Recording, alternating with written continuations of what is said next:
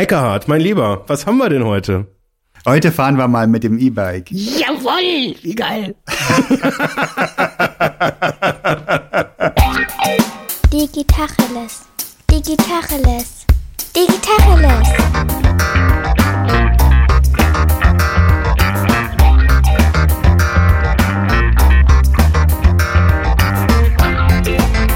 Mein Name ist Jens Wehrmann. Und ich heiße Eckehard Schmieder. Man merkt sofort, E-Bike scheint irgendwie ein, äh, ein äh, spaßbesetztes Thema zu sein. Gehe ich da recht in der Annahme, dass?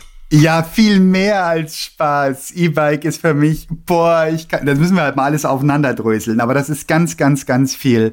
Meine kleine Freiheit, mein Sport, mein, meine Besinnungszeit für mich selber, wo mir eigentlich niemand irgendwas kann, wo ich mit voll, mit Fug und Recht äh, entschuldigt bin, dass ich nicht ans Telefon gehe, wo ich richtig fetten Radius habe, äh, wo ich richtig schnell fahre durch Gegenden, wo man geräuschlos und emissionslos sein möchte, durch den Wald brettern und so weiter, ähm, wo ich einfach Lust und Laune empfinde und wo ich immer, immer, immer nach der einen oder anderen Außensteckdose schiele. das E-Bike. Das, das freut mich. Das ist bei mir sehr, sehr ähnlich besetzt. Ich bin ja noch nicht so lange dabei. Ähm, seit Ostern bin ich ja quasi unter die E-Biker gegangen und ja. also wir müssen gleich wirklich mal dröseln, aber ich muss bei dem Thema E-Bike, ich habe sofort ich, ich kann nicht nicht gute Laune kriegen bei dem Thema. Das ist halt irgendwie so ein. Du kannst nicht nicht gute Laune kriegen. Es ist der, das ist der Hammer. Also das ist also alles, was du gerade gesagt hast und noch viel mehr. Wobei es auch so ein paar Sachen gab, die mich jetzt so aus dieser technologischen Sicht irgendwie, die, die ich befremdlich bis verärgerlich finde. Ja, ja, ja, genau so ist es. oh, wir müssen die Karten auf den Tisch legen. Das ist ja spannend. Ja, also es handelt sich tatsächlich um eine sehr junge Gerätegattung. Ähm, das heißt, dass es mit allen, erstens mal merkt man das daran, dass von Jahr zu Jahr die Geräte einfach schöner werden. Wenn ich an die ersten E-Bikes denke, das waren so wie Prothesen. Da hatte man dann ähm, so einen Halter, wo so ein fetter schrulliger, unförmiger Akku hinten drin steckt. Oh ja, so ein Riesenklumpen. Ganz genau. Und vorne da hinten eine riesendicke äh, Verdickung an der, das ist nicht die Felge, das ist da unten, wie nennt man, an der Narbe oder wie nennt sich das? Ja, ja, da irgendwie aufwärts von der Narbe, so am Rahmen unten halt in der Regel. Genau, da wo der Motor drin steckte und da konnte man dann fahren, das ist schon ziemlich geil. Und ähm, was ich heute fahre, das vergleicht sich gar nicht. Das ist ein S-Pedelec, also so ein kennzeichenpflichtiges Gerät und das fährt, das schiebt bis 45 mit. Da muss man natürlich auch ordentlich treten. Das schiebt mit 400 Watt mit, im Gegensatz zum Pedelec oder dem normalen E-Bike. Ähm, das schiebt mit 250 Watt mit. Und 400 Watt, das ist schon eine Ansage. Da muss man, da habe ich im ersten Jahr wirklich dazulernen müssen, da kann man nicht immer Vollgas fahren. Da muss man wirklich runterdrosseln und Rücksicht nehmen. Und die ganze Umwelt ist es nicht gewohnt, dass jemand geräuschlos so schnell an dir vorbei rauscht oder auf dich zurauscht zum Beispiel. Mhm. Und eine Fahrradklingel ist latent zu wenig. Ich gucke immer, dass ich die lautesten irgendwie kriege, einfach gar nicht, weil ich die Leute erschrecken will, sondern weil ich aus einer Distanz klingele, wo sie mich noch nicht hören, bis sie aber reagieren bin ich schon fast auf ihrer Höhe, wenn ich dann wirklich laufen lasse. Und ich habe mir einen ganz krass defensiven Fahrstil angewöhnt, einfach weil es so viel Ärger gab am Anfang. Es ist Gott sei Dank nie was passiert und ich bin ja auch kein, kein so ein Agro-Biker. Ja. Aber ähm, dieses Gefühl, das ist jetzt hier ist doch die Fahrbahn und hier kann ich doch durchfahren und die Leute müssen doch ein bisschen achten, das habe ich mir abgeschminkt. Ja. Und nicht nur bei Leuten. Ich, wenn du abends, also ich pendle mit dem E-Bike die paar 40 Kilometer zur Arbeit, jetzt dank der neuen Home- und Hybrid-Arbeitszeiten, Homeoffice- und Hybrid-Möglichkeiten, bin ich längst nicht mehr jeden Tag bei der Arbeit. Aber wenn ich zur Arbeit fahre und das Wetter gibt es einigermaßen her, pendel ich die 42 Kilometer und da fahre ich mindestens ein Viertel der Strecke durch Wald. Mhm. Und das macht Riesenfreude. Wenn ich abends zurückfahre und es dämmert schon, muss ich richtig aufpassen, dass ich kein Rehzamm fahre oder keinen Hasen, weil die Tiere das auch nicht gewohnt sind, dass sich jemand mehr oder weniger geräuschlos, also man hört natürlich ähm, die, den Waldweg knirschen unter den Reifen, aber die haben kaum Bedenkzeit, um rauszukommen. Da muss man richtig aufpassen. Das macht mir eine Heidenfreude. Ich habe schon mehr als einmal eher ein paar aufgeschreckte Rehaugen geguckt und bin voll in die Eisen gegangen. Jetzt am Sonntag hätte ich, also ich habe richtig noch ein Ausweichmanöver, um nicht über eine Schlange drüber zu fahren. Habe Vollbremsung gemacht und bin zurück, wollte bei die Schlange angucken. Die war natürlich schon längst weggezischelt. Aber auch die war es nicht gewohnt, dass irgendwas so schnell, so unerwartet über den Waldweg brettert. Ja. ja du merkst, ich bin gar nicht mehr zum Bremsen. ja, ja, nee, ich mache euch, ich arbeite jetzt auch noch ein bisschen was. du hast schon E-Mails bearbeitet jetzt nebenbei. mach, du kannst das ja mal alleine machen. Ich mach dann nachher noch so eine eigene Folge zu dem Thema. ich hole gleich noch mein, mein E-Bike vors Mikrofon, gell? Ja, was war denn das für, für, für, für Ärger? Was du hast gerade gesagt, es gab am Anfang Ärger. Was war das äh, für eine Kategorie von Ärger? Die Leute sind irritiert gewesen, dass ich zu schnell an, an, auf sie zufuhr und an ihnen vorbeischoss, weil sie ein Fahrrad sahen und nicht ansatzweise damit rechneten, dass irgendwas wirklich schnell vorbeischießt. Das ist ja auch ein Dilemma, auch auf der Fahrbahn. Ja. Mit dem S-Pedelec darfst du ja gar nicht auf Radwegen fahren, sondern du musst ja auf jeden Fall mindestens innerhalb geschlossener Ortschaften, du musst auf der Straße fahren. Das heißt, nebendran ist ein Radweg, ich fahre auf der Straße. Das Kennzeichen wird allgemein übersehen und gar nicht wahrgenommen. Und die Autos hupen dich zusammen, weil du mit dem Fahrrad auf, dem, auf der Fahrbahn bist. Also ein Vogel gezeigt bekommen ist noch das wenigste. Manche machen krasse Fahrmanöver, um dich da wegzupusten von ihr, der gefühlt ihrer Fahrbahn. Ach. Das ist keine Freude und ich gehe da Kompromisse ein, dass ich wirklich sage, komm, dann fahre ich das Stück auf dem Radweg. Ja. Hoffe ich, dass mich kein Rentner anzeigt. Ähm, aber, aber das ist e-, eben einfach Lebensverlängern oder Strafzettel, dann gehe ich auf Lebensverlängern. Ach, das ist ja spannend. Ja. Ja, ja, weil wahrscheinlich so das, das, das Bild, was man dann so hat von der Fahrbahn, da denkt man, ja, dafür gibt's auch Fahrradwege, jetzt hau ab. Du Fahrrad, du bist doch ein Fahrrad. Ja, oder Leute kurbeln die Fenster runter, äh, von, von freundlich gemeint, sie, daneben ist der Radweg, bis hin zu wirklich, hau ab, Sau! Alles dabei gewesen schon. Freude schöner Götterfunken. Andersrum wiederum, wenn ich dann auf dem Radweg fahre, merke ich, wie wahnsinnig schlecht die Radwege sind. Das ist ja in der Regel nur so Alibi-Zeug. Ja, du fährst aber auch mit der doppelten vorgesehenen Geschwindigkeit. So mit einem Viertel der Lichtgeschwindigkeit, da ist das natürlich, da ist so eine Bordsteinkante auch schnell mal eine Rampe. Also ganz ehrlich, musst du aufpassen. die aufmerksame Hörerin, der aufmerksame Hörer hat schon mitbekommen, dass ich dann die Geschwindigkeit drossele. Aber tatsächlich, wenn du zügig fährst, also wenn du nicht wirklich ähm, einfach in, in etwas mehr als Gehgeschwindigkeit fährst, sondern wirklich zügig fährst, das rappelt und rumpelt und bringt eine ganze Menge Gefahren mit sich. Von Fahrzeugen, die von der Fahrbahn mal schnell auf den Radweg schießen, Typ Postauto oder Amazon-Lieferant, bis hin zu Fußgängern, die völlig ohne jede Absehbarkeit sich äh, vom Gehweg aus rück links wenden in den Radweg rein und du musst voll in die Eisen gehen. Ja. Schon deswegen lohnt es sich hier nicht so schnell zu fahren, wie das S-Pedelec hergibt.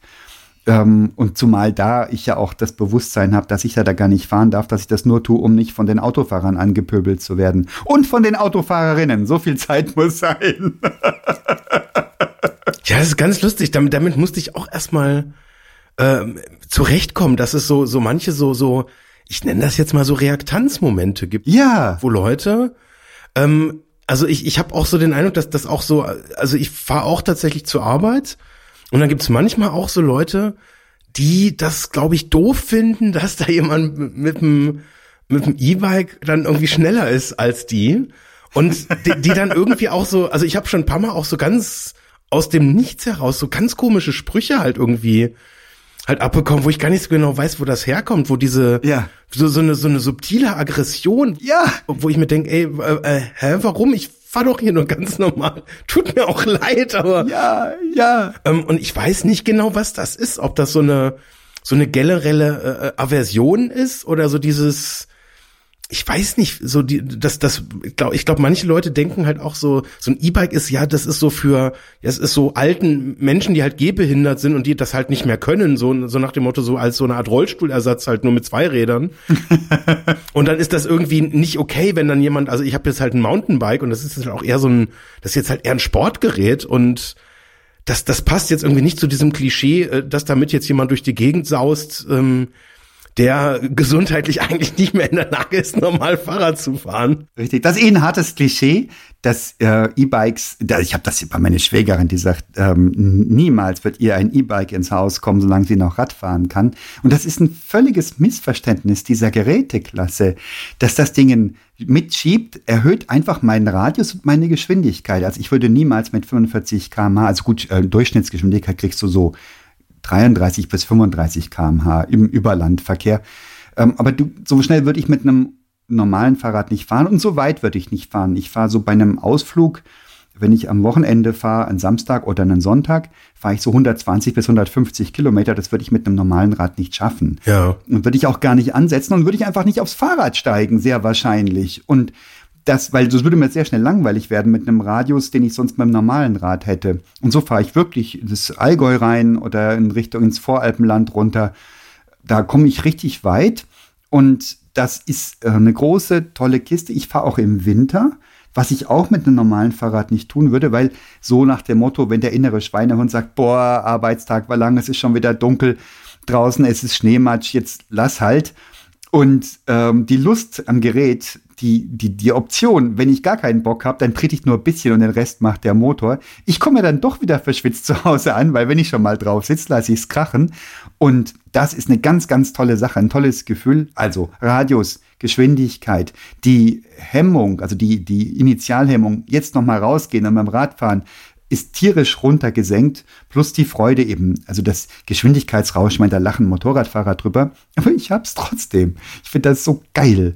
Ja, also was ich tatsächlich auch bei mir beobachtet habe, ähm, das war auch jetzt so ein bisschen so die Kategorie, so das klassische Fahrrad war dann irgendwie auch so, ich will jetzt nicht sagen langweilig, aber das war irgendwie so, ich hatte irgendwie mal Bock auf was Neues und habe das dann einfach mal ausprobiert und war dann wirklich auch überrascht davon, ähm, das ist, vielleicht ist das einfach so ein, so ein Technologiebegeisterungsfaktor, das, weil, weil die Geräte einfach so wahnsinnig gut entwickelt sind und das irgendwie so, so flüssig funktioniert. Und also ich konnte mich auch so an so einer tollen Haptik und auch so, weiß ich nicht, also diese Mechanik, das ist irgendwie, ich finde das total faszinierend und irgendwie erzeugt das bei mir allein schon mal per se halt irgendwie so einen, so einen, so einen zusätzlichen Spaßimpuls. Absolut. Und ich, ich weiß gar nicht, also ich habe auch tatsächlich ähm, und das ist, wenn ich jetzt drüber nachdenke, eigentlich ziemlich sinnbefreit. Ich habe die Art, wie ich Fahrrad fahre, komplett geändert. Oh, erzähl. Ich, ich habe mich früher eigentlich eher so, ja, dann mit Leuten zusammengetan oder dann irgendwie mal so bei Leuten halt mitgefahren, die dann so ortskundig waren und mittlerweile also ich habe das ein paar Mal gemerkt, ich bin einfach nur drauf losgefahren, auch irgendwie ohne einen Plan zu haben. Ja. Und ich weiß nicht, das ist vielleicht so dieses Unsichtbare im Hinterkopf, ja, ähm, ist ja eigentlich egal, wie weit ich jetzt dann ab vom Schuss bin. Mhm. Dann fahre ich im Zweifel halt dann einfach nach Hause ein bisschen schneller, wenn ich es dann eilig habe. Oder manchmal habe ich dann auch so, fahre ich dann einfach morgens so vorm Frühstück mal eine Tour und dann merke ich so, fahre ich einfach mal so eine halbe, dreiviertel Stunde in irgendeine Richtung und dann merke ich so, oh, eigentlich ist das mal ganz cool zum Frühstück nach Hause zu kommen und dann ja, und dann starte ich halt Komoot und dann weiß ich dann so ganz grob, wo ich bin, wo ich dann, wo mich dann irgendwie hin verschlagen hat. Und das, das hätte ich ja vorher mit dem normalen Rad eigentlich auch machen können, aber irgendwie mache ich es dann nicht. Ja klar, ich weiß es genau, was du meinst, ja. Oder ich habe bei mir auch, das ist so, so ein ganz faszinierendes Ding. Ich habe halt irgendwie so eine so eine Turbo. Taste, die ich normalerweise versuche zu vermeiden. Warum? Weiß ich nicht, weil, nee, und ich merke dann, wenn es jetzt, wenn ich so vom Büro losfahre, also manchmal merke ich dann so, oh, die, die fiesen äh, Wolken am Himmel. Mhm. Heute war zum Beispiel wieder so ein Tag. Ähm, da, da war dann mein, mein Fensterbrett am Büro, war schon nass, also es hatte offensichtlich schon so ein bisschen geregnet. In der App habe ich gesehen, bei mir zu Hause, äh, wo noch die äh, Polster vom Gartensofa draußen waren, da hat es noch nicht geregnet. Und dann habe ich tatsächlich auch, okay, jetzt muss ich einfach mal ein bisschen schneller sein. Und dann äh, gehe ich auch in diesen Turbo-Modus dann rein und dann ist, dann ist auch ja, dann geht's halt einfach noch mal ein bisschen schneller und dann, das mache ich aber normalerweise halt eigentlich gar nicht. Ähm, und irgendwie ist das so ein, das ist so ein geiles Gefühl, einfach so, so eine, das ist wie so eine, so, so ein Turbo-Boost zu haben, so auf Knopfdruck, das ist schon irgendwie, das ist schon richtig cool. Und ich merke tatsächlich auch, ich bin immer, eigentlich, ich bin immer durchgeschwitzt danach. Ja, das ist das Stück Geschwindigkeitsrausch, das ich meine. Ja klar, kann man immer noch schneller und noch geiler. Wobei ein Jetpilot würde über einen Motorradfahrer lachen, wenn der von Geschwindigkeitsrausch erzählt. Das ist immer alles relativ. Ja, ja. Und ich habe diese Turbotaste auch immer nicht drin, weil ich immer mit dem Strom knickere, weil ich ja die Abwägung treffen muss, schnell versus weit. Und dann treffe ich dann halt so einen Kompromiss, der mir taugt. Und das hat auch zu tun mit dem Blicken auf die Außensteckdosen oder auf gastronomische äh, Einkehrmöglichkeiten, wo meine erste Frage ist nicht, äh, habt ihr Bier, sondern die erste Frage ist, darf ich mal eben die Steckdose? Und auch das hat sich drastisch geändert. Auch jetzt gibt's immer noch Leute, die das äh, beargwöhnen und sagen, was habe ich jetzt gehört im Allgäuischen irgendwo, wo jetzt doch der Strom so teuer ist. Aber äh, ich konnte den Kollegen doch überzeugen, dass er mich das einstecken lässt. Ähm, und im Großen und Ganzen kriegst du das durch, kriegst du das ähm, Strom geladen. Und das ist ein geiles Gefühl, während du sitzt und irgendwie eine Pause machst, dass dein Renner wieder auflädt. Ja. Großes Kino. Und dann drücke ich die Turbo-Taste auch immer dann, wenn ich weiß, jetzt habe ich noch sieben Kilometer bis nach Hause jetzt lasse ich es krachen. Ja, ich habe am Schluss immer noch mal einen großen einen, einen Hang, wo ich ungern schieben wollen würde, weil das ist der Nachteil bei diesem schweren E-Bike. du willst nicht ohne Strom fahren. Es geht in der Theorie, praktisch macht's echt keine Freude, weil erstens mal bist du ja vorher 30, 35, 40, 45 gefahren und dann mit 15 zu fahren, weil das Ding so schwer ist und du richtig reinhaust, das ist, kommt dir vor, als ob du gleich absteigen müsstest. Und das ist einfach auch eine Anstrengung. Das heißt, du willst gucken, dass du mit dem Strom noch bis nach Hause kommst. Ja. Habe ich bis jetzt auch immer geschafft. Aber erst dann lasse ich es krachen. Davor bin ich sparsam. Und dann gibt's noch diese andere Kiste, die mich ähm, ohne Ende verwundert. Jetzt sind wir im 21. Jahrhundert, im Zeitalter der Daten. Ja, und Daten sind das neue Öl, um was man nicht alles hört. Jetzt habe ich ein E-Bike. Das hat eine Spannung und das E-Bike kann mir sagen oder kann ausrechnen bei der und der Schaltung, ähm, mit der und der Belastung, Trittfrequenz werde ich so und so weiter mitkommen. Das sagt mir das Fahrrad. Ja. Das ist eine geile Sache. Ein eigentlich sagt's mir das, das sagt mir die Reichweite. Doch, das stimmt, ja, genau. So, und jetzt habe ich aber ein Smartphone eingesteckt. Das ist so ein Halter und das hat auch ein Kabel. Das darf ich nur zum Aufladen, das Kabel, nicht um Daten zu übertragen. In meinem Smartphone habe ich eine App, wo ich eingegeben habe, wo ich hin will. Ja. Also, die App weiß, kennt die Strecke, mein, mein Ziel. Ja. Was nimmst du da? Komoot wahrscheinlich, oder? Nee, ähm, da habe ich meinen Geheimtipp, das ist Mappy CZ, also Mapy geschrieben, M-A-P-Y C-Z. Das ist eine tschechische App. Ich habe tatsächlich mal eine Zeit lang wirklich die äh, Vorschläge verglichen und fand das überlegen, Komoot. Das kostet nichts. Ich will nicht wissen, was das Geschäftsmodell ist. Ähm, du kannst die Daten runterladen, du kannst dich per Sprache navigieren lassen. Das kostet normalerweise dann, wenn man das bei anderen Apps benutzt. Also das war für mich der, der Ultrabringer. Und ähm, also ich habe die Daten alle da, plus ich habe eine Wetter-App, die weiß, wie es Wetter werden wird, wo Wind weht, in welcher Stärke. Die Fahrbahnbeschaffenheit ähm, ist bekannt, die ist in dieser Mappy-App mit drin. Also sämtliche Daten sind da, um den Stromzufluss so zu regulieren, dass ich auf jeden Fall ankommen werde, wenn ich das möchte. Und warum sind diese Daten nicht verbunden? Warum ist das so stumpf? Warum macht das niemand? Stattdessen werden die Dinger immer schöner, immer leistungsfähiger, die Akkus werden größer. Ja. Aber niemand verbindet diese Daten. Ja, du hast die Antwort ja gerade schon gegeben. Ich meine, wenn das alles nichts kostet, dann ist ja klar, wenn da keiner Geld verdient, ich meine, das ist ja ein Höllenaufwand. Also auch da, da Dinge zu machen, das zu verbinden, Realtime-Daten miteinander zu verknüpfen, da muss sich ja irgendjemand hinsetzen, eine Datenbank betreiben, einen Server mieten und so weiter. Wenn das alles nichts kostet, ähm, ist schwierig. Naja, die Software vielleicht oder die, die Echtzeitdaten vielleicht, aber die, das, die Gerätschaft selber, ich habe ich fahre ein Fahrrad für viereinhalbtausend Euro und ich habe noch ein zweites, auch ein S-Pedelec, das hat äh, siebeneinhalbtausend Euro gekostet. Das ist ein Cargo-Bike. Das habe ich über die Firma geleast. Also das heißt, das Geld ist da. Da würde ich mich jetzt über 500 Euro mehr oder weniger naja, schon aufregen, aber die würde ich ausgeben, wenn ich diese Option hätte. Ja. Ja, und für 500 Euro kaufen sich andere Leute zwei Fahrräder. Und das würde ich bestimmt machen, aber das ist gar nicht angeboten, ist keine Option. Dagegen gibt's nach oben, gibt's keine Grenzen. Also du kannst immer noch mehr und noch mehr Geld ausgeben. Ja. Du kannst vergoldete Bremsgriffe haben und sonst was. Aber also ich glaube nicht, dass Geld ein Argument ist. Ich glaube, das ist tatsächlich muss irgendwas anderes sein. Ja, ich hatte das aus einer ganz anderen Perspektive. Das ist tatsächlich auch einer der Dinge, über die ich mich äh, wirklich auch geärgert habe. Ja. Also ich habe jetzt zu einer Zeit gekauft, wo ich tatsächlich jetzt äh, herstellermäßig nicht die freie Wahl hatte. Mhm.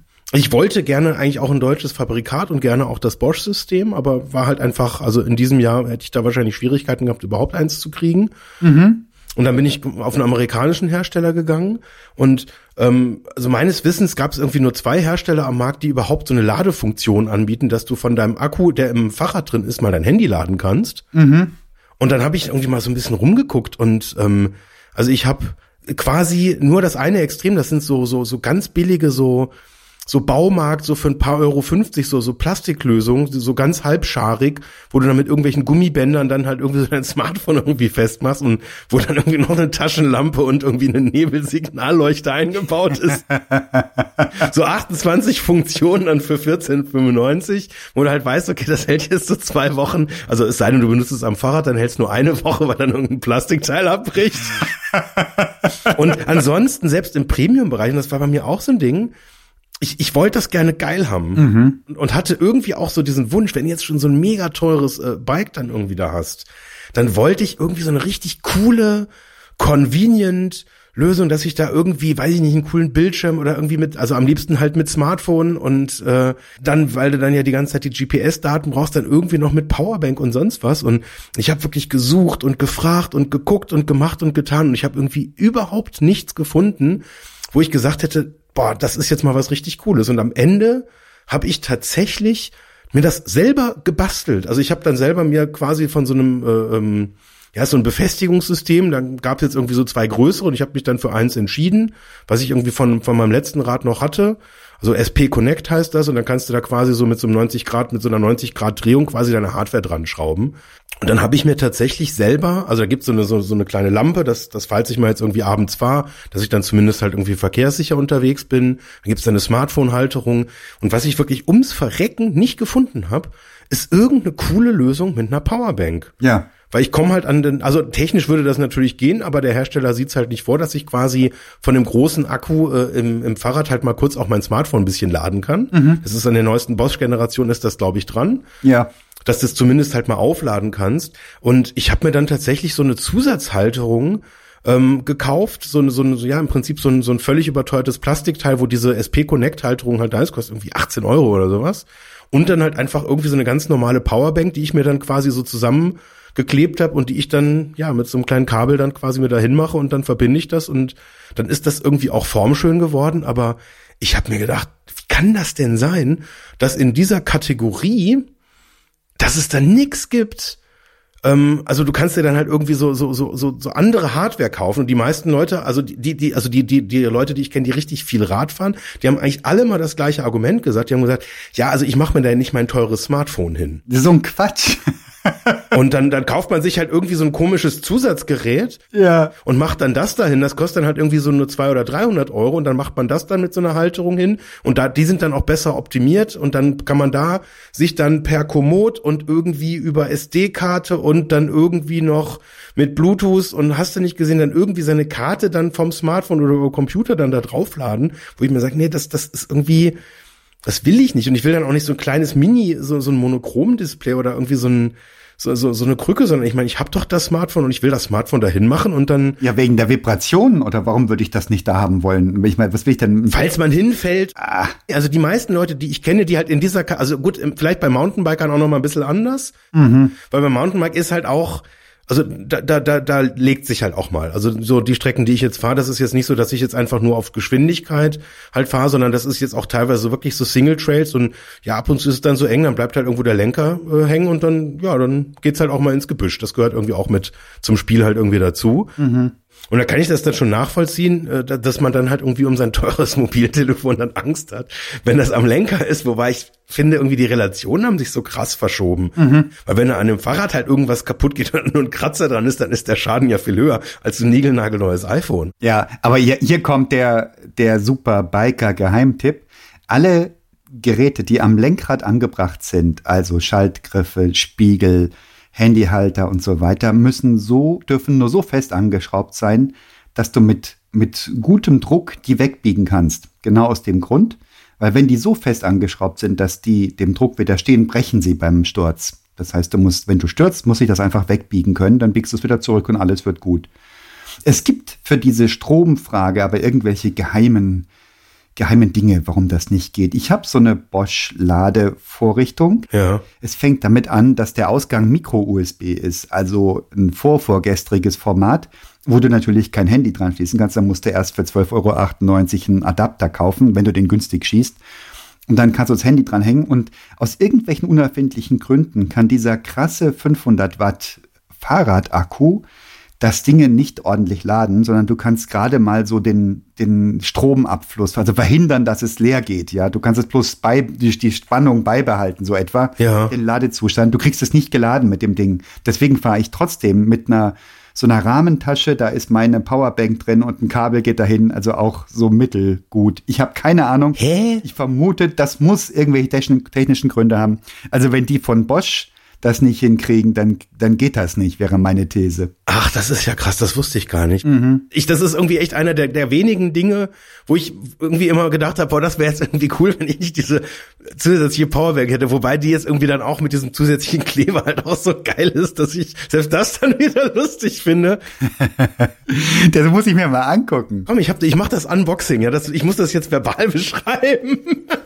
Oh, komm, ein verbales Unboxing. Doch, ich, ich habe das extra, ich bin, das ist das erste Mal, dass wir hier so, so ein Live-Unboxing machen. Also was packst du jetzt aus? Ich habe diese winzige kleine äh, äh, Mini-Fahrradtasche hier. Ja. Die ist unter meinem Sattel, ähm, wenn ich auf, auf Tour gehe. Ja. Und da ist, das ist quasi so mein Survival-Pack ähm, der, der Bike-Geschichte. Die ist jetzt so groß etwa, dass man da eine Zigarettenschachtel reinpacken könnte, oder? Oder ist die ein bisschen größer? Zwei Zigarettenschachteln, würde ich sagen. So, und was da drin ist, das ist jetzt hier mal, das ist so ein, so ein geiles Schloss, so ein, so ein kleines Mini, äh, Oh, toll. Ein Drahtseilschloss, ja. Sehr klein. ähm, ein Drahtseilschloss, äh, sehr klein. Dann ein äh, äh, sehr kleines USB-Käbelchen, äh, also hier äh, Lightning für, für iPhone. Süß. Sehr, sehr süß. So, und jetzt kommt, jetzt wird's richtig geil. Ähm, das hier ist meine äh, super coole Powerbank, etwa so, auch so Zigarettenschachtel groß. Ähm, da sind hier die ganzen Anschlüsse, USB-C und irgendwie USB normal und sogar Mini. Ja, gib mal ein paar Leistungsdaten rüber von dem Teil. 10.000. 10.000. 10.000, geil. 10.000 reicht für 24 Stunden Fahrradfahren. Also fürs Handy, also nicht fürs Fahrrad. Ja, ja, ist klar. Ich kann leider den, den Akku vom, vom Fahrrad da nicht mit koppeln. So, und das hier, was man jetzt hier sieht, das ist diese SP Connect Halterung. Ja. Und die macht dann so klick und dann ist es quasi, Das ist so ein Bajonettverschluss für unsere Hörerinnen und Hörer, die das leider nicht sehen können. genau, Bajonett. Nur zur Info. Das ist so der Hammer. Und ich habe zwei, ich habe zwei von diesen, äh, äh, quasi von dem, von dem, also das ist jetzt quasi an dem Gerät ist die, ist die Mutter, mit der ich quasi das Bajonett so reinklicken kann. So, und der Vater, den habe ich zweimal am Lenker. Einmal nach oben gerichtet und einmal nach vorne gerichtet. Wow. Ähm, so nach dem mit dem nach vorne. Das, da jetzt wird's richtig geil, weil das ist der absolute super super super äh, Hammer. Ähm, das hier, das ist die die äh, Lampe. Ich liebe es. Das ist so der absolute Wahnsinn. Ähm, warte mal, ich glaube, die ist gerade leer. ist der Nachteil, die ist so klein, die muss man, bevor man sie benutzt, ähm, muss man sie äh, tatsächlich laden. Oder, warte, ich kann das mal ganz kurz hier demonstrieren. Es ist für den Fall, dass sie leer ist, habe ich natürlich auch alles vorbereitet, weil dann kommt nämlich an den Bajonettanschluss, der nach vorne gerichtet ist, natürlich die Lampe, dass die nach vorne strahlt. Und dann kann ich quasi an den, der nach oben ist, einfach die Powerbank dran machen. es ist nicht zu fassen. Und im normalen Modus, wenn ich tagsüber fahre, dann habe ich natürlich oben, damit ich gucken kann, das Smartphone, wo dann Komoot drauf läuft. Ähm, und dann kann ich äh, natürlich die Powerbank nach vorne machen. Und dann ist es sozusagen so, und wenn ich jetzt mal vergessen habe zu laden, dann kann ich hier quasi, warte, geht das? nicht in deine Augen. Vorsicht, das ist bestimmt 20 Milliarden Watt. Ah, es ist sehr hell. Ja, oh krass. Also, ich glaube, dass das, ähm, jetzt hätte ich fast gesagt, wir müssen jetzt auf ein Videoformat umsteigen, um dies zu sehen. Aber ich glaube, man hört deiner Stimme an, wie geil das alles ist. Ja, ja, ja. Und wahrscheinlich ist die absolute Geilheit gar nicht so wichtig. Relevant ist die relative Geilheit, die man aus deiner Stimme hört, wenn du diese Dinger in der Hand hast. Jens, aber hier, hier, hier zwei entscheidende Fragen drängen sich der aufmerksamen Hörerin, dem aufmerksamen Hörer auf. Erstens, konnte es mir gelingen, dich in deiner Entscheidung für ein E-Bike zu beeinflussen? A, nachdem ich dir jahrelang in den Ohren gelegen habe, du brauchst so ein Teil. Und B, wieso fahren wir beiden Lonely Wolves immer alleine durch die Gegend und haben noch nicht eine gemeinsame Tour geplant? Das kann ich dir sagen. Also die Antwort auf die erste Frage ist tatsächlich nein. Boah, das wollte ich nicht hören. Ich weiß. Nee, aber also weil wir haben, glaube ich, eine völlig andere äh, Kategorie, wie wir unterwegs sind. Weil du fährst, glaube ich, eher lange Strecken Ja, und eher schnell und ich fahre eher kurze Strecken und eher schnell, schnell.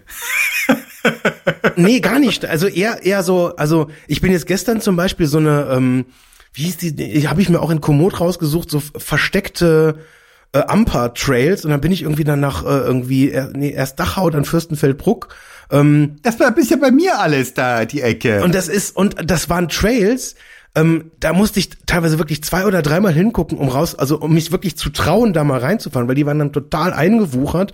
Und das ist dann so eher so, also ich hatte an ein paar Stellen so ein bisschen so, so dieses Gefühl wie in so einem Computerspiel, weil ich habe dann äh, äh, auch so, so für mich so ein, ich, ein ganz cooler äh, so, so ein Hack. Ich habe so eine Sonnenbrille, da ist einfach im äh, Bügel, der auf dem Ohr sitzt, so ein kleiner Lautsprecher drin. Und da läuft dann jetzt in, in meinem Fall äh, äh, dann irgendwie meistens halt klassische Musik, wenn ich dann so im Wald bin. Auch gestern war echt geil durch diesen Single Trail an der Amper entlang. Ähm, und das, das waren dann so ganz wilde Passagen, teilweise dann auch musstest du dann aufpassen, dass du nicht so abrutscht ins Wasser rein und sonst was. Und dann lief die schöne Moldau von Strauß. also die schöne Moldau auf den Ohren ich liebe es. und die schöne Amper quasi in den Augen und, und, und dann, also auch so, das war genau die Dynamik des Flusses und ich bin da rangegangen und hab gedacht, ey, das ist für meine Fahrradtour komponiert worden.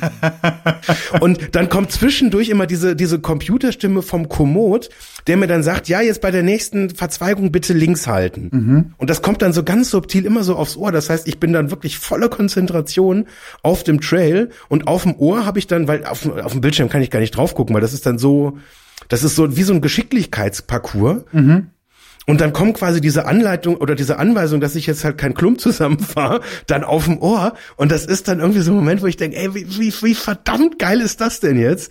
Und manchmal bin ich dann auch einfach angehalten, weil dann die, die Landschaft dann halt auch so wahnsinnig toll ist und da musst du irgendwie, dann fährst du so und ko- konzentrierst dich, auf einmal hast du so ein riesen Bodenloch, wo du irgendwie aufpassen musst, dass du jetzt nicht einen Meter tiefer bist. Und also wie in so einem echt richtig abgefahrenen Computerspiel mit irgendwie Ansagen auf dem Ohr, so ein Bildschirm vor den Augen, aber eben mit, mit der, mit der Option, ja gut, also ich bin dann auch einmal in so ein, ja, das war so eine Art Brennnesselfeld.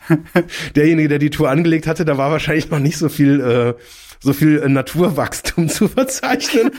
Dann musste, musste man da, da mit den Armen so hoch, dass es halt irgendwie nicht, äh, dass man sich halt nicht total an den Brennnesseln halt irgendwie wehtut. Und das ist so die Art, wie ich halt irgendwie so am liebsten Ja. halt irgendwie unterwegs bin. Und am besten, ähm, wenn es am, am Tag vorher so ein bisschen geregnet hat und dann der Weg auch so ein bisschen nass noch ist. Und also ich mag das auch tatsächlich ganz gern, wenn es dann auch mal ein bisschen schmutzig zur Sache geht. Das ist so die Art, so, so fahre ich am, also ich bin da einfach so, ich bin halt Mountainbiker. Also das ist so ein, das ist, glaube ich, der Grund, weswegen die Antwort auf deine Frage halt nein ist. Nein, du hast nicht die geringste Ahnung, wie ich fahre. Ich fahre nämlich nicht nur weit und schnell, sondern ich habe diese Passagen auch immer rein.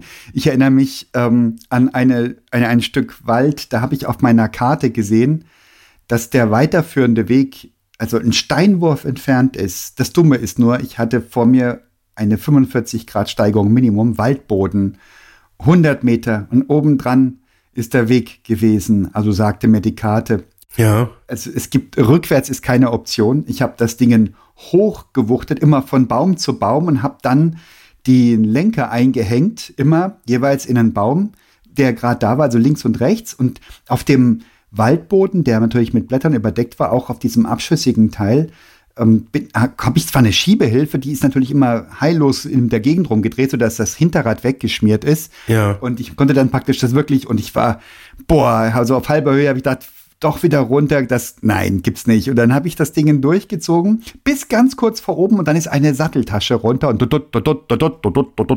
oh. ganz runter. Dann habe ich oben das Fahrrad eingehängt, ich habe also ordentlich geflucht, oben das Fahrrad eingehängt und die Satteltasche eingepackt und wieder hochgeschleift. Und irgendwann war ich oben und wäre ich Raucher gewesen, hätte ich geraucht da oben. Das, also das war so ein Ding, ja. Kann man ja mal, so, so eine, so eine, eine, so eine Zigarette kann man ja mal mitnehmen. Eine, eine kann man sich mal gönnen. Vielleicht eine E-Zigarette passend zum Bike. Muss man aber auch aufladen können, am Rahmen des Fahrrads, sonst, sonst macht's ja keinen Spaß. Bevor wir tausend Leserbriefe und Leserinnenbriefe bekommen, die Moldau ist natürlich nicht von Johann Strauss, sondern von Friedrich Smetana. Nur so ein kleiner Klugscheißer-Einschub. Ich habe schließlich Musikwissenschaft studiert. Ich kann das nicht so stehen lassen. Nee, nicht Moldau, Donau. Habe ich Moldau gesagt? Ich habe Donau, äh, wollte ich sagen. Ah. An der schönen blauen Donau. Das ist von Johann Strauss. Ah. Oh, dann habe ich es vielleicht falsch verstanden und du hast es richtig gesagt. Das könnte natürlich auch sein. Ja. Blue Danube, wie wir Engländer sagen. Aber Moldau ist auch schön. Moldau ist auch schön, hätte auch gepasst zur Amper, ne? Hat es, hat es wirklich.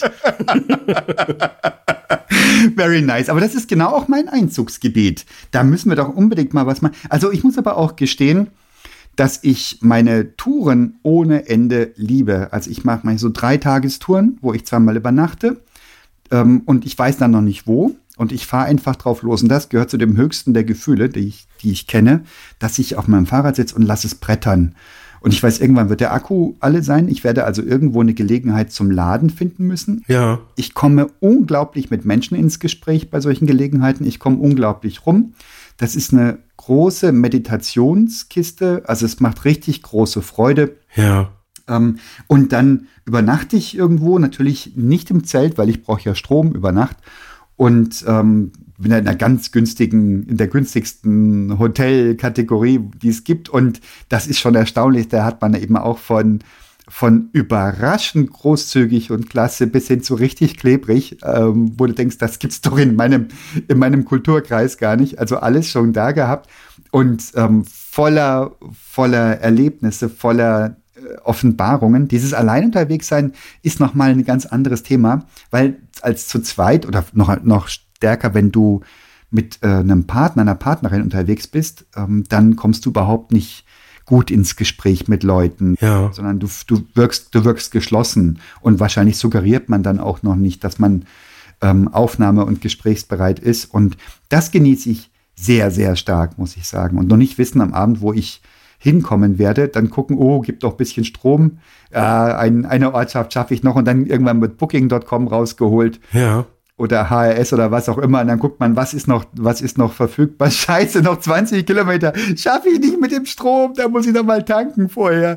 Das sind wunderbare Momente. Ja. Ich liebe es. Ja, ja, richtig geil. Hast du schon Mehrtagestouren gemacht mit deinem Rad?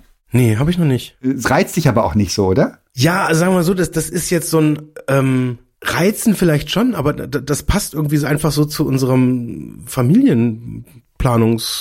Familienplanungsansatz nicht so gut. Das ist also, wenn wir irgendwie so über Nacht unterwegs sind, dann meistens mit der Familie. Ach, natürlich, de- deine Kids sind noch kleiner. Ja. Dass ich jetzt so alleine mal dann sage, ich bin jetzt mal kurz irgendwie so drei Tage weg und ja, ihr werdet dann irgendwann schon was von mir hören. Das ist eher, das ist, das ist eine, eine echte Ausnahme bei mir. Ja, da hast du natürlich recht. Also das ist eine Lebensphasenfrage auch. Das hätte ich früher auch nicht gemacht, als meine Kids noch kleiner waren. Das ist erst jetzt gekommen. Und es ist auch so, dass meine Frau das wunderbar mitträgt. Das müsste sie nicht tun, aber das tut sie und sie weiß, dass ich das brauche und ähm, freut sich auch, wenn ich entspannt und ausgeglichen wieder einlaufe. Und was sie macht, um mich sicher wieder zurückzubekommen, ist, sie schickt mir immer Bilder, so ganz schnuffige von unseren Katzen und Hunden, wie sie sich irgendwie räkeln zum, zum geherzt werden und so weiter. und dann kriegt sie immer jede Menge Herzen von mir zurück, gewhatsappt und dann weiß sie, ähm, da habe ich schon Sehnsucht. Ich habe die eine oder andere Tour schon einen Tag früher abgebrochen. Der kommt wieder. Der kommt wieder, ganz genau. Aber was ich tatsächlich auch ganz spannend finde, das ist ja so ein, also ich habe das, dieses Gefühl, ähm, ich, ich kenne dieses ähm, Gefühl, so ins Gespräch zu kommen, so von dieser frühen Phase äh, mit Elektroautos. Ja, Da hatte ich so den Eindruck, ähm, weil das dann irgendwie auch noch eher so ein bisschen was Besonderes war, war das quasi, also ich bin oft länger an den Ladestationen hängen geblieben, äh, wo der Ladevorgang längst abgeschlossen war, einfach weil das halt irgendwie witzige Leute halt irgendwie waren und das auch irgendwie so fast eigentlich belastbar an jeder Ladestation. Das ist dann irgendwann so ein bisschen der Routine gewichen, weil es dann irgendwie doch alles eher schon wieder ist so, ja, es ist ja eher Commodity. Aber mir fällt das irgendwie auch auf, wenn ich alleine unterwegs bin, komme ich auch irgendwie regelmäßig mit irgendwelchen Leuten dann halt ins Gespräch und wahrscheinlich ist es so genau das, wenn du halt irgendwie mit der Family oder halt irgendwie mit Partner oder Freunden halt unterwegs bist, dann, dann zeigst du ja quasi auch nach außen, wir sind eine geschlossene Gruppe. Ja. Und dann kommt man da nicht so rein. Aber wenn du alleine bist und auch irgendwie so dann ja so auf eine Art und Weise dann halt auch dich da, da gibst, dass du jetzt nicht sagst, ich will alleine gelassen werden oder lass mich alle in Ruhe, sondern da auch so mit so einer gewissen Offenheit irgendwie halt rausgehst, so ein bisschen wie wenn man alleine verreist tatsächlich. Das kenne ich so früher noch, als ich so auf wissenschaftlichen Konferenzen oder sowas unterwegs waren, wo ich auch immer darauf geachtet habe, dass ich da am besten alleine unterwegs bin, mhm. weil dann lernst du Leute kennen. Absolut. Wenn du so mit deiner Gruppe oder mit deinen Kollegen halt unterwegs bist, boah, dann dann wird's halt irgendwie ein bisschen dünner. Ja, ja, kenne ich auch so. Ich, du hast bei mir jetzt wirklich aber auch eine Assoziationskette freigesetzt mit deiner Trail Beschreibung vorhin. Ich lasse jetzt gerade von meinem geistigen Auge Revue passieren Passagen, ähm, die ich, wo ich abgestiegen bin, bergab Passagen, wo ich abgestiegen bin, weil es nicht möglich war, aufrecht zu bleiben auf dem Fahrrad, weil so ein schmaler, so ein absurd abschüssiger Weg mit lauter Wurzelzweigen rein, dass ich runter zu geschoben habe. Also da gehört viel dazu, dass ich runter zu schiebe. Ja. Oder große Treppenpassagen, die ich das Rad hochtrage, das ja wirklich richtig krass viel wiegt. Ja, wie kann ich mich auch erinnern? Und also einfach auch, weil ich nie rückwärts fahren will, also nie zurückfahren will. Rückwärts könnte ich wahrscheinlich auch gar nicht, aber auch nie zurückfahren. und so klasse Erlebnisse, da hatte ich jetzt einen Otto Beuern, da ist mir so krass der Strom ausgegangen und da geht so ein bisschen eine Senke runter. Und ähm, da, da habe ich dann, ich wirklich, es macht keinen Spaß, ohne Strom zu fahren. Und ich bin ohne Strom noch runtergekullert und ähm, kam an so einem Freibad an und dachte, Freibad, das klingt nach Außensteckdose. Und dann habe ich da mit dem Meister des Freibads gesprochen, gesagt, kann ich da nicht irgendwo Strom? Und dann, nee, das war jetzt gar nicht seins, dass da jemand kommt, ein Strom, das wusste er jetzt überhaupt nicht. Und Steckdose, nee. Und dann gesagt, ich kaufe auch ein Schwimmbad, Eintrittsticket. Kann ich dann ein bisschen Strom? Wirklich, wäre alles recht gewesen. Heimlich in der Umkleide. Nee, ich bräuchte meine Unterhose. Ich muss meine, Unter meine Badehose aufladen. Da ist, so ein, da ist so ein spezieller Schutz drin gegen Ertrinken. Aber ich bräuchte 5 Volt Anschluss dafür. Ach nee, boah, jetzt 220 ist ja. ist ja.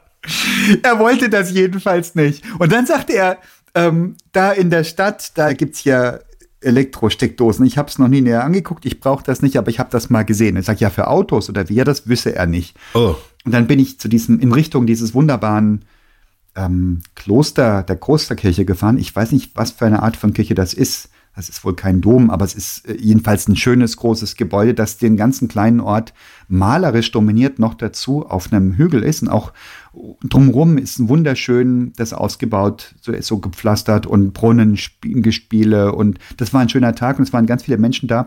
Und mir ist die Kinnlade runtergefallen. Da ist von den Stadtwerken, von den Lokalen, ist so eine, sind so Boxen aus Metall und da steht E-Bike-Ladestation. Und die sind so schlau gemacht, da, da kann man die Box aufklappen und da ist eine Steckdose drin und du kannst deinen Akku da einstecken und den Akku reinlegen, die Dose zuklappen und du kannst ein Fahrradschloss draußen durchziehen, sodass du das sogar stecken lassen kannst und laden lassen kannst und in diesem wunderschönen Ort spazieren gehen kannst oder die Klosterkirche bewundern, was auch immer. Ja. Das fand ich dermaßen außergewöhnlich, sensationell schlau. Noch dazu, da ich immer mit zwei verschiedenen Schlössern fahre, einem Fallschloss und einem Kettenschloss, weil ich ähm, das Fahrraddieben so schwer wie möglich machen will. Nicht, weil ich krampfhaft ähm, an diesem Wertgegenstand festhalte, sondern weil ich einfach kein Bike mehr bekomme, wenn das weg ist. Mhm. Ja, dann muss ich mir da mindestens ein Jahr warten. Also habe ich zwei Schlösser gehabt, konnte das machen. Der Haken war nur, als ich wiederkam, wir erinnern uns, das war ein wunderschöner Sonnentag, als ich wiederkam, machte ich das auf in Erwartung eines vollgeladenen Akkus. Aber Pustekuchen, das Ding hat wild geblinkt, das kannte ich noch gar nicht. Ach, Überhitzung. Da drin konntest du Pizza backen in diesem Blechkasten, ja. Das war unglaublich. Ach, ist ja cool. Da konntest du ja noch für einen Euro irgendwie im Supermarkt eine Pizza kaufen und gleich nur eine Pizza essen. Das wäre smart gewesen, aber so geistesgegenwärtig war ich nicht. ich habe bloß äh, mir den Ärmel über die, über die Finger gezogen, damit ich mir die Finger nicht verbrenne an dem Akku und habe den rausgeholt und habe gebetet, dass der noch okay ist, weil so ein Akku, hey, kostet so viel wie ander, anderwertig ein ganzes Fahrrad. Ja. Und hat noch funktioniert, aber hatte ich noch nicht gehabt und dachte ich bei aller Liebe, das ist ein Konstruktionsfehler so ein Ding so zu bauen. Da muss eine Kühlung rein oder eine Lüftung oder irgendwas. Oh ja, das stimmt. Ja gut, ich meine, je nachdem ist hat man wahrscheinlich noch vor dem Klimawandel gebaut. Nein, darf, über Klimawandel darf man nicht lachen. Aber ganz kurz zum Thema Pizza. Ich hatte am letzten Sonntag das war der Hammer. Also das muss ich ganz kurz erzählen. Das hat zwar überhaupt nichts mit E-Bike zu tun, Aber das war auch so dieses, ich habe das so beim Elektro, äh, äh, äh, so längere, so Langstrecke Elektro. Ja. Da habe ich mittlerweile auch so diesen Satz immer, trust the process. Ich, ich lasse das Auto machen das, und das passt irgendwie immer. So, dann hat mir das Ding, also normalerweise jetzt, also ich war jetzt allein mit den Kindern unterwegs, auch eine lange Strecke zum Fahren.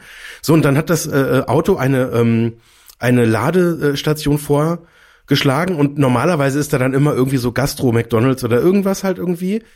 So, und das war jetzt eine äh, Ladestation, eine extrem schnelle. Ähm, aber äh, und das habe ich, du, du siehst das dann quasi immer in der Voransicht. Ähm, da war dann ein Pizzabackautomat. Und da habe ich das so irgendwie gesehen, ein Pizzabackautomat, was ist denn das? Und dann habe ich den Kindern, also ich hätte natürlich jetzt auch eine andere Station irgendwie anfangen können, habe ich die Kinder gefragt, wollt ihr McDonalds oder wollt ihr Pizzabackautomat? Lass mich raten. Und alle Kinder sofort, Pizzabackautomat! Und dann sind wir zu diesem Pizzabackautomat gefahren. Und ganz ehrlich, also das ist ein echter Kracher. Das ist so, so ein Ding, irgendwie so doppelt so groß wie so eine Telefonzelle. Ja. Und ich, ich weiß zwar gar nicht, wie das Team, was da die Pizza backt, da reinpasst, aber da konntest du ja so wild an so einem Bildschirm irgendwie rumdrücken. Und also das war offensichtlich kein deutsches äh, Fabrikat, sondern irgendwas, was von jemandem, der noch nie Deutsch gehört hat, übersetzt wurde. Also ein, eine Übersetzung direkt aus der Hölle. Und ähm, du, du musstest dann so quasi auch so ein bisschen so nach dem Ausschlussprinzip halt schauen, wie du dir jetzt diese Pizzas da zusammen konfigurierst. Und ja, dann hat das Ding innerhalb von vier Minuten uns zwei Pizzen gemacht. Klasse. Da gibt's so zwei Schächte, dann kam das da raus. Halt auch super heiß, also äh, man konnte es fast nicht anfassen, so heiß war's. Und das waren richtig, richtig leckere Pizzen. Und die waren dann so cool, also so, so, äh, so lecker, dass wir dann gleich noch eine dritte dann irgendwie gekauft haben. Und Nee. also richtig der Hammer. Also ähm, Wie lag das preislich? Wie eine Pizza vom, vom Takeaway oder? sieben Euro irgendwas für eine Pizza. Takeaway. Geil. Und dann auch so eine runde Pizza auf so einem kleinen, äh, auf so einem, so, einem, so einem etwas festeren Untergrund und mit so einem kleinen Holzmesserchen, äh, wo du die dann auch so schneiden konntest. Also das habe ich auch vorher noch nie gesehen und äh, das war auch einfach, das war richtig witzig. Gib mal die Adresse durch, ich muss da hin. Ja, es ist relativ weit weg, es ist irgendwie, es ist, ist leider eine Anfahrt von 300 Kilometern. Also drei Tagestour, mache ich. Easy. Klasse. Klasse, ich liebe es. Trust the process, hast du gesagt. Ähm, Was genau bedeutet das? Das bedeutet für mich, ähm, dass man manchmal auch, eigentlich, das ist eigentlich bezeichnet genau das, was du vorher gesagt hast, so dieses einfach mal drauf losfahren und sich drauf verlassen, alles wird gut. Ach, wie schön. Das habe ich an, an ein paar Stellen, ähm, habe ich das schon äh, gehört und das ist irgendwie was, das sage ich mir an ganz vielen Stellen. Also eigentlich be bezeichnet es ja eher quasi so diesen, diesen Sachverhalt, dass du, du irgendetwas machst und da gibt's einfach definierte Prozesse. Also jetzt nehmen wir das Beispiel mit dem Laden beim Elektroauto. Da, da sagst du, ich will da und dahin und das Auto macht dir einen Vorschlag.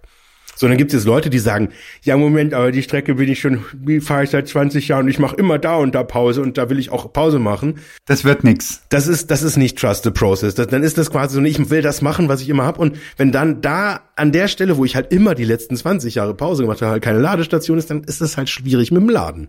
So, wenn ich jetzt aber mich drauf verlasse und sage, ich probiere das jetzt einfach mal aus, dann passieren echt tolle Sachen. Also das ist mir schon so oft halt irgendwie bewusst geworden, ähm, weil im ersten Moment habe ich dann schon ein paar Mal so gedacht, so würde ich jetzt aber keine Pausen planen. So, dann merkst du aber, wenn du dann auf dem Weg bist, dass das, also der macht zum Beispiel mehr Stops als nötig wären. Ich habe gedacht, hä, warum? Also wir haben doch jetzt die, die, die, die Möglichkeit, irgendwie auch eigentlich weniger Stops zu machen. Aber wenn du eine richtig lange Strecke äh, äh, fährst, ist das halt fürs Fahren viel entspannter, wenn du halt kleine, kurze Stops halt machst, wo dann irgendwie auch einfach mal alle kurz irgendwie zehn Minuten raus können oder jetzt im Sommer sich halt irgendwie mal kurz ein Eis holen oder irgendwie, weiß nicht, mal einen Kaffee oder sowas. Und dann ist teilweise dieser Prozess, dass du jetzt nicht quasi das technisch Mögliche machst, sondern aus irgendeiner anderen Perspektive dir das anguckst und sagst, wie wäre denn so ein normales Pausenverhalten? Und neulich sind wir auch aus dem, aus dem Urlaub, das waren so 1000 Kilometer etwa, halt irgendwie auch aus Holland zurückgefahren und da hat er tatsächlich auch drei Ladestops eingeplant. Da ich gedacht, das, das braucht's ja eigentlich gar nicht. Und das war eine der entspanntesten Fahrten tatsächlich, die aus, also mein, einer der entspanntesten Langstreckenfahrten, an die ich mich so erinnern kann. Und da habe ich mir auch so gedacht, trust the process. Das hat, da hat sich jemand wirklich irgendwie Gedanken gemacht und das, das, das, das passt dann schon. Ah, da bin ich voll bei dir. Ja, das gönnt man sich sonst gar nicht. Ja, du hast vollkommen recht. Ja. Und, und das, das, das merke ich an so vielen anderen Stellen, wenn man das auch sich mal traut, loszulassen. Und im, also dieses, also dieses Gefühl, was du da vorher beschrieben hast, ich fahre einfach mal los und weiß, irgendwann werde ich in eine Situation kommen, da, da brauche ich Hilfe, da brauche ich Strom, da brauche ich irgendwie eine Übernachtung und sonst irgendwas. Und sich dann auch mal zu trauen, es nicht vorher zu planen. Also ich glaube, das ist auch so ein bisschen so eine so eine Persönlichkeitseigenschaft, ob man jetzt irgendwie es, es gibt glaube ich die Kategorie von Menschen, die das einfach alles genau planen müssen mhm. und die dann einfach auch schon sich das alles genau aufgeschrieben haben und dann irgendwie auch das alles schon vorreserviert haben und die Reservierungsnummer und das alles nochmal doppelt ausgedruckt haben und dann quasi so sich vorher halt einfach so einen generalstabsmäßigen Plan überlegt haben. So dann gibt's so so Leute äh, so, so ja so Kategorie Roadtrip, die sagen, ja ist doch egal, ich habe zwei Unterhosen und äh, ja genau ich, alle alle Ladestecker, die ich brauche und ja was brauche ich noch? Genau. und alles andere kann ich irgendwie ja das das kriege ich dann hin. Absolut ja. Und das ist so so ein bisschen auch ich meine man merkt das auch glaube ich wie Leute Urlaub machen. Mhm. Also ich habe mal ich habe mit meiner Frau irgendwie äh, äh, nach dem Studium haben wir auch mal so eine Reise gemacht, da haben wir wirklich nur Hin- und Rückflug nach Neuseeland gebucht und sonst einfach nix. Mhm. Und dann standen wir halt irgendwie auch da und waren erstmal so ein bisschen ja, von den Socken, weil wir ja überhaupt keinen Plan hatten. Und das hat dann aber eigentlich den Urlaub ausgemacht, dass das eben nicht alles organisiert war. Und wir, wir, wir wussten noch nicht, wie wir es dann halt irgendwie machen. Und dann haben wir uns quasi von den, von den regionalen Möglichkeiten halt leiten lassen und haben halt das gemacht, was dort am sinnvollsten war. Ja. Und ich kann mich dann noch gut dran erinnern, wir wollten eigentlich mit so einem Campervan, ähm, aber das war halt so teuer, das hätten wir uns halt einfach in der Lebensphase halt gar nicht leisten können. Und dann haben wir so gesagt, also Plan B wäre dann dieser Kiwi Explorer halt irgendwie gewesen, mit dem man dann quasi äh, halt irgendwie da vor Ort dann irgendwie unterwegs sein kann. Da kaufst du ja irgendwie so einen Pass und kannst dich einfach in so einen Bus reinsetzen und lernst dann da auch lustige Leute kennen. Und am Ende gab es dann aber irgendwie gerade so ein, ja, so ein Special Offer für so ein, so ein Campervan und äh, das war unter den Kosten, was wir in Deutschland, wenn wir es gebucht hätten, für die Versicherung von dem Ding hätten zahlen müssen. Und das war so günstig, das konnten wir uns dann halt irgendwie leisten und dann auf und davon und äh, ja, trust the process. Ne? Also zurück zum E-Bike. ich bin am Vatertag, habe ich äh, mir den Brückentag freigenommen und bin Donnerstag, Freitag, Samstag zum Bodensee und zurückgeradelt. Und das war großes Kino. Und auf dem Rückweg, da fragte meine Tochter dann schon per WhatsApp, ähm, wann kommst denn du, Papa? Und ich sagte, ey, puh, ich, okay, ich zieh's durch. Und brauchte aber an zwei Stellen Strom. Also zweimal brauchte ich noch Strom. Okay. Hab aber ums Verrecken nichts gefunden, keine Gastronomie, keine Außensteckdose und ähm, habe dann bei einem Sportplatz Leute angesprochen, junge Leute. Und da war eine junge Frau, die feierte ihren Geburtstag. Die hatte da irgendwie auch Beziehungen zu demjenigen, der dem Sohn vom Platzwart oder sowas. Und die sagte, ja, steck ein. Und das war ganz lustig. Da hatten wir, da hatte ich ein bisschen mitgefeiert da beim Geburtstag. Und dann bin ich losgefahren mit dem Strom. Das lädt ja immer ewig. Und dann bin ich halt, irgendwann fahre ich halt los. Dann ist das Ding noch nicht ganz voll. Und hatte wirklich ums, also gerade mich verrechnet, wirklich noch um so 15, 20 Kilometer und habe noch mal, das heißt verrechnet halt falsch eingeschätzt oder ich bin zu schnell gefahren dafür oder es ging zu stark bergauf und habe noch mal angehalten auf einem Pferdehof auch da wieder ein Haufen junge Leute und da wurde Laura und ihr Zwillingsbruder feierten ihren 20. Geburtstag und auch da habe ich nicht nur Strom bekommen, sondern auch ein großes Mineralwasser, viele erstaunte Blicke und eine ganz, ganz lustige Zeit beim Aufladen. Also zwei Geburtstage an einem Tag, das mach mal nach. und eben auch ich habe jetzt einen Begriff dafür, das heißt Trust the Process, habe ich gelernt. und ich habe dem Prozess vertraut und nicht nur Strom bekommen, sondern wirklich wunderbare Augenblicke gesammelt und konnte meiner Tochter WhatsAppen, heute Abend komme ich noch nach Hause. Ich schaffe das. Ja. Ganz, ganz zauberhaft. Also ich verbinde das mit E-Bike. Ähm, für alle, die das vorhaben und sagen, ja, wie machst du das? Dann tut einem doch der Arsch weh die, da ganz, ganz große Erkenntnis. Ich hatte diesen Moment, da bin ich äh, das Po-Tal entlang gefahren, die zufälligerweise das Po-Tal. Kann das Zufall sein? Das ist jetzt echt Zufall in Italien. Ich bin mit dem Zug und dem Rad nach Venedig gefahren und das Po-Tal zum Gardasee hoch. Und danach war ich ein halbes Jahr außer Gefecht weil ich ganz absurde Schmerzen hatte, wann immer ich mich auf den Fahrradsattel Sattel setzte und niemand hat mir richtige Auskunft gegeben. Privat versichert bin ich natürlich unter das MRT gekommen, ohne ersichtlichen Befund, auch ohne echte Not. Äh, Privatversicherte können sowas ja mal machen. Und ähm, ich habe einfach ein, ein, halbes Jahr nicht fahren können und habe mich damit befasst. Die heilige Kunst ist es, den richtigen Sattel zu finden.